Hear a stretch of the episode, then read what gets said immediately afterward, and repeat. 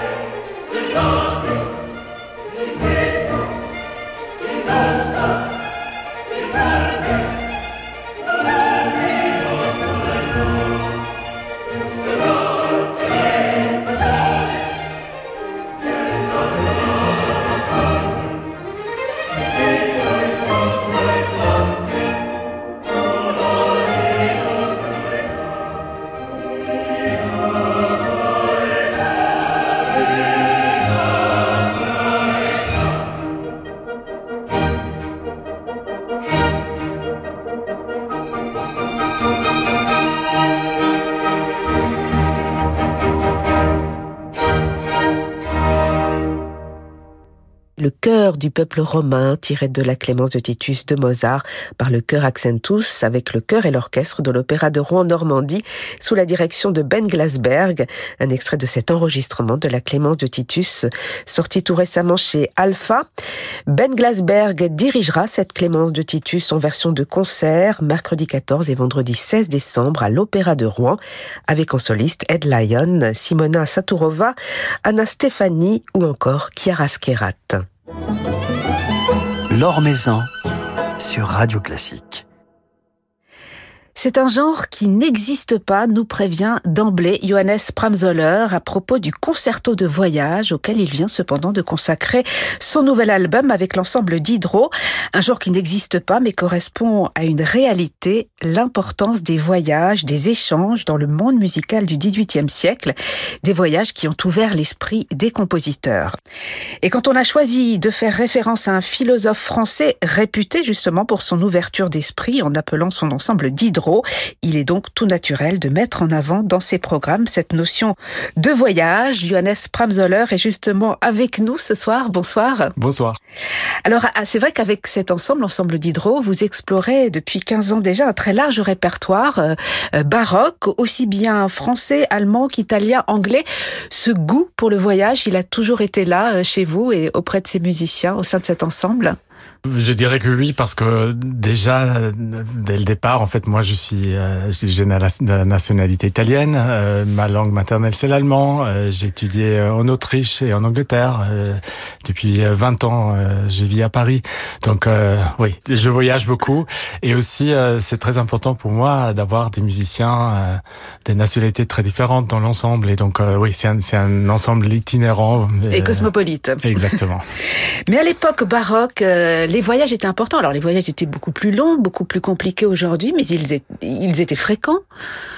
Ça venait de commencer en fait euh, au début du XVIIIe siècle. Euh, c'est cette euh, époque des, des, virtuoses qui voyageaient en fait, qui commençait. Et après, c'est devenu de plus en plus important quand on est allé jusqu'à Liszt au, Paganini, par exemple. Oui, mais à l'époque de, de, Bach ou de Heinichen que l'on va évoquer, les compositeurs, les musiciens se, se déplaçaient, allaient écouter d'autres musiques sans s'en imprégner. Oui, en fait, on, faisait beaucoup de voyages, surtout pour travailler, pour apprendre, surtout on allait en Italie par exemple. Mais après, c'était aussi les, les cours à l'époque, euh, quand il allait euh, pour les vacances euh, dans un autre château, en fait, il fallait déplacer les musiciens et on pouvait pas déplacer un orchestre entier, donc on amenait l'élite de son orchestre, les, les chefs des pupitres, avec soi pour pour jouer de la musique. D'où cette notion de, de concerto de voyage. Exactement.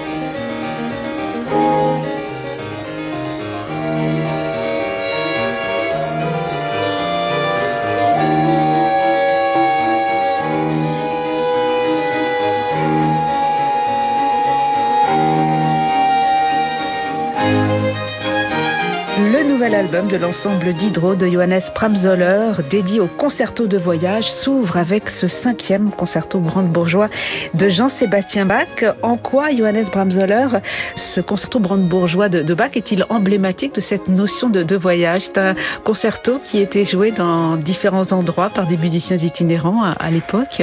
Euh, ce concerto, ce, cinquième brandebourgeois, en fait. Euh, j'ai trouvé trois aspects différents euh, où je pense en fait que c'était un concerto de voyage. Donc euh, dès le départ, euh, Bach peut-être l'a conçu comme euh, le concerto qui présentait quand il était à Dresde pour la première fois. En fait, il s'est présenté parce qu'il voulait avoir un poste à Dresde qu'il a jamais obtenu. Et donc c'était en, en, quelque sorte son audition en fait à Dresde. Et après, quand il était à Köthen, il voyageait beaucoup avec le prince Léopold et on sait en fait que Bach euh, il n'était pas content une fois sur place à Karlsbad, donc c'était l'endroit, euh, une sorte de spa, euh, pas très loin de Köthen. Il n'était pas très content avec le clavecin qu'il trouvait sur place, euh, donc il a fait venir un nouveau clavecin euh, pour l'occasion et j'imagine que c'était pour jouer justement ce concerto avec cette cadence magnifique. Et le troisième aspect, en fait, on sait que la famille de Bach voyageait un tout petit peu. En fait, il voyageait pas beaucoup, pas très loin, mais il voyageait. Il faisaient des, des petits concerts en famille et donc c'est sûr qu'ils ont joué ce concerto euh, en famille aussi. Les concertos, euh, ces concertos de, de, voyage, en tout cas cette notion de concerto de, de voyage euh, que vous avez inventé, Johannes Bramzoller, ils étaient pensés pour des, des, petits effectifs assez légers, justement pour pouvoir voyager avec les musiciens, voyager avec les musiciens, avec le matériel d'orchestre, avec avec tous les instruments, y compris visiblement le, le, le clavecin. J'imagine assez rarement avec le clavecin, mais oui, ça arrivait. ça arrivait aussi à, à, déplacer un clavecin. On, on, connaît même les coûts, en fait. On a la facture et c'était très très cher de déplacer. Ah oui, déjà à l'époque, ouais. Mais il fallait du coup les, les, les, compositeurs penser pour des effectifs qui étaient susceptibles aussi de, de s'adapter dans, dans différents théâtres, dans différents endroits. Il y avait cette, euh, ce, ce souci d'adaptation aux autres scènes. Oui, et aussi de montrer la virtuosité des solistes euh, de la cour. Donc on amenait euh, les chefs de pupitre, les solistes les plus importants de l'orchestre pour jouer ces concertos. Mais en fait, on, on, aurait pu jouer de la musique de chambre, mais la musique de chambre, c'est vraiment pour la chambre, c'est pas pour ouais. exhiber euh, les, les euh, la virtuosité de, de, ces musiciens. Et donc, on a de temps en temps euh, écrit des, des concertos comme ça en petit format, accompagnés du coup par euh, par les gens sur place, avec une partie de, de violino grosso, de, de, de violino ripieno, assez simple à jouer, assez facile à jouer, et parce qu'on savait jamais qui on va rencontrer euh, une fois qu'on est pas à la maison.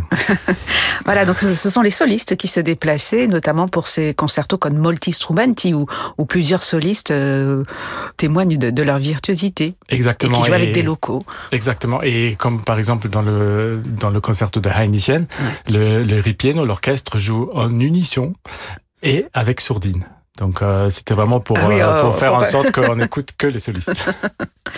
Alors vous avez mis à l'honneur euh, dans, dans, cet album qui vient de paraître euh, Jean-Sébastien Bach et quelques-uns de, de ses contemporains, des noms plus ou moins familiers, notamment ceux de Pisendel et de Heinichen, et puis d'autres beaucoup moins connus que l'on découvre, comme euh, Johann Jacob Kress ou Paul Karl Durand ou Durant, je ne sais pas comment on prononce. On ne sait pas. Nous, moi je dis Durant. Ouais. Dans, quand on fait les répétitions avec l'ensemble d'Hydro, on dit Durand.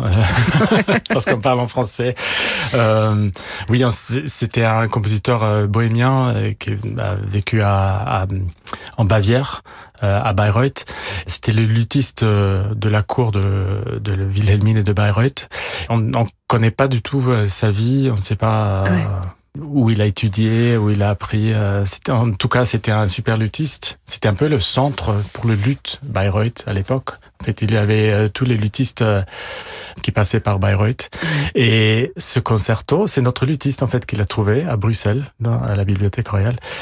Il est très très intéressant parce que c'est un mélange drôle d'instruments. Il y a un luth solo avec clavecin solo, avec violoncelle solo, accompagné par un quatuor à cordes.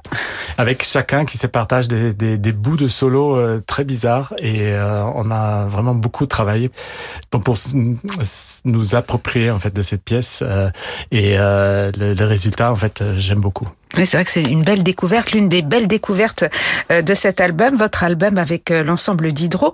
Ces compositeurs que l'on évoquait, que ce soit Durant, Kress, Pisendel ou Heinichen, qu'on connaît un petit peu mieux, ils sont tout de même tombés dans l'oubli, en tout cas par rapport à Jean-Sébastien Bach. Ils étaient très appréciés, très reconnus en leur temps. C'était l'élite euh, ouais. en Allemagne à l'époque de Bach. Par exemple, Kress, c'était le, le, violon solo de l'orchestre de Darmstadt. Pisendel, c'était le violon solo de l'orchestre de Dresden. C'était les deux meilleurs orchestres euh, du monde à l'époque. Et après, on a Durand, qui était un grand virtuose euh, du luth, et Heinichen, qui était le Kapellmeister à Dresde. Donc, c'était vraiment, à l'époque, c'était des musiciens extraordinaires et des, des musiciens très, très, très connus. Et qui donc voyageaient. Qui voyageaient, exactement.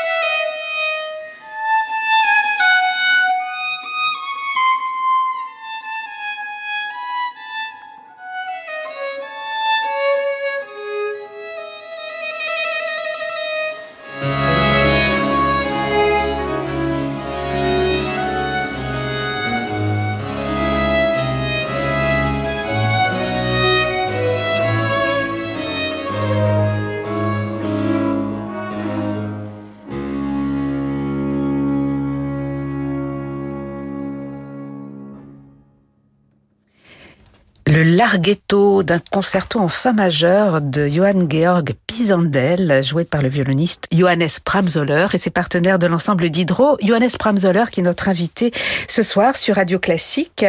Alors ce concerto euh, est enregistré en, en première mondiale comme de nombreuses pièces de, de, de, cet album. Il y a énormément de, de rareté.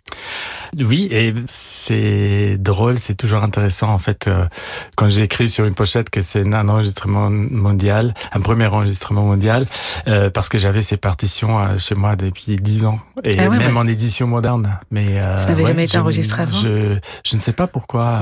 Mes collègues. Euh, bah, il y a beaucoup d'enregistrements d'œuvres inconnues. Je crois en fait, euh, moi, je m'intéresse beaucoup aux notes de bas de page. En fait, quand je lis un livre, en fait, c'est toujours les ça qui m'intéresse beaucoup parce que ça m'amène vers autre chose. Et en quelque sorte, le répertoire qu'on fait avec l'ensemble d'Idero, c'est ça. J'espère en fait que c'est c'est des contributions qui apportent une, une richesse, euh, aussi une, une, connaissance un peu différente de. En fait, on, on met le Brandebourgeois, le cinquième Brandebourgeois, au centre d'un mais en fait on l'explique à travers d'autres œuvres en fait. D'autres œuvres méconnues. C'est vrai que grâce à vous, on a découvert bien des œuvres, bien des compositeurs même euh, que l'on ne connaissait pas. Alors euh, c'est le label Audax euh, qui publie cet enregistrement, votre propre label que vous avez créé il y a une dizaine d'années. Pourquoi créer un, label pour être libre, tout simplement? Pour être libre, c'est génial d'avoir cette liberté. Mais au début, en fait, vraiment pour justement ce qu'on vient de dire euh, d'avoir cette liberté de pouvoir enregistrer des, des choses que peut-être un autre label ne euh, ferait pas. Prendre des risques. Oui, on, on, prend beaucoup de risques. On fait des, des disques de récital avec des compositeurs différents. Euh, ce qui euh, les distributeurs nous disent que ça vend pas. Et donc oui, on prend des risques et on est juste libre de, de faire ce que ce qu'on veut faire. En fait, le label est devenu un peu une plateforme en fait mm. où je donne euh, carte blanche à mes musiciens avec mes collègues de l'ensemble d'Hydro. Donc il y a aussi par exemple Philippe Grisvar ou Guillaume Choi, notre violoncelliste, ou euh, Roldan Bernabé, mon, mon deuxième violon, qui ont cette carte blanche pour faire leur propre projet dans le label.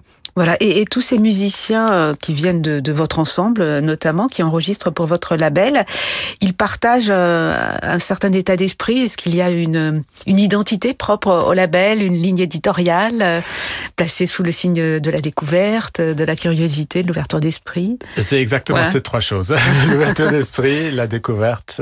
Et, et, pas que du baroque, hein, puisqu'il y a également de la musique de Brahms, des, des compositeurs plus récents. Oui, par exemple avec le Marianne Clavier Quartet, un quatuor avec avec piano euh, allemand.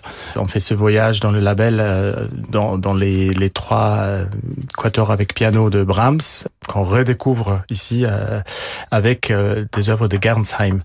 Mais en fait, tous les musiciens dans le label sont en quelque sorte liés en fait entre entre eux. En fait, on a tous des relations. par exemple, le, violoniste Philippe Bonen du Mariani Clavier Quartet joue aussi de temps en temps dans l'ensemble d'Hydro. Donc, on, on est vraiment tous liés et c'est vraiment la plateforme de tous ces musiciens qui sont autour de moi.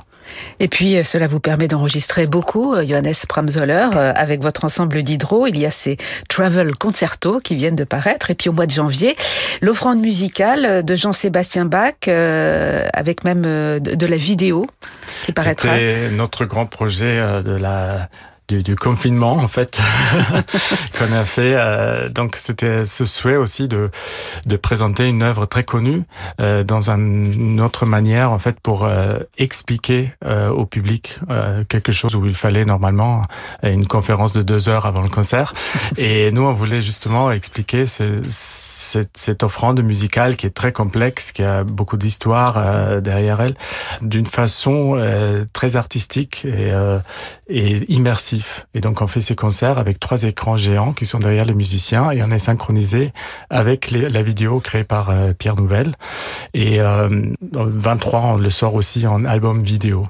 Voilà, et puis vous le donnerez en concert, notamment en France. Ce sera le 22 janvier à Herblay-sur-Seine. De nombreux concerts euh, à l'étranger. C'est vrai que vous êtes basé entre autres en Italie. Vous avez un pied en France à Versailles. Vous donnez des concerts à, travers l'Europe.